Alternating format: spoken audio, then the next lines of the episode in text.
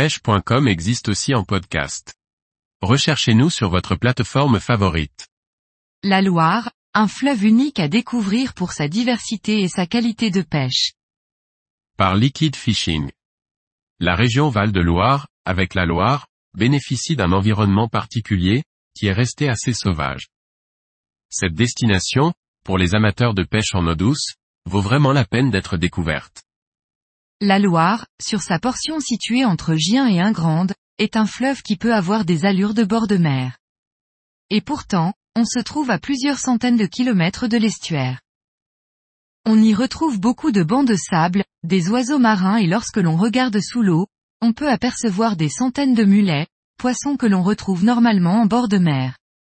Pourtant, l'eau qui coule est bien douce, et l'on y retrouve un écosystème varié, constitué de nombreuses espèces de poissons d'eau douce.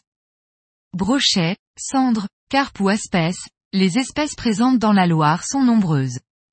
En été, l'eau de la Loire est cristalline et pêcher à vue est bien souvent possible et très instructif. Les principales villes comme Tours, Orléans, Blois ou Angers sont bien desservies par les trains et les autoroutes.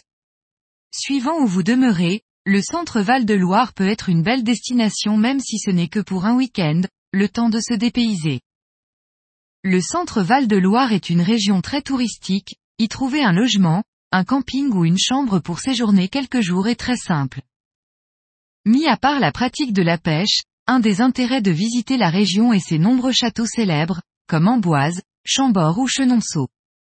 De plus, les 280 km de la vallée de la Loire située entre Sully-sur-Loire et Chalonne-sur-Loire, sont classés depuis l'année 2000 par l'UNESCO au patrimoine mondial de l'humanité, pour cet aspect sauvage et unique que la Loire a pu garder. Pêcher en Loire depuis le bord est assez simple, les berges accessibles sont nombreuses, car il n'y en a presque qu'aucune de privée.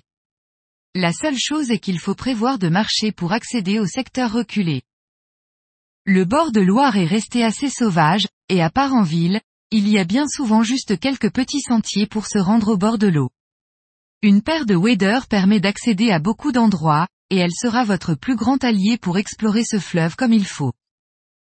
Cependant, la constitution de la Loire, avec ses nombreux bancs de sable, peut renfermer un sol instable et dangereux. Pour les non-initiés, il vaut mieux rester prudent et s'aventurer uniquement sur les sols durs, constitués de roches.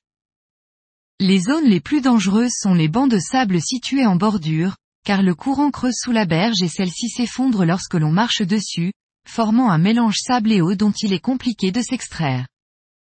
Quoi qu'il en soit, c'est une région dépaysante, que je conseille fortement de visiter, sans oublier sa canne à pêche.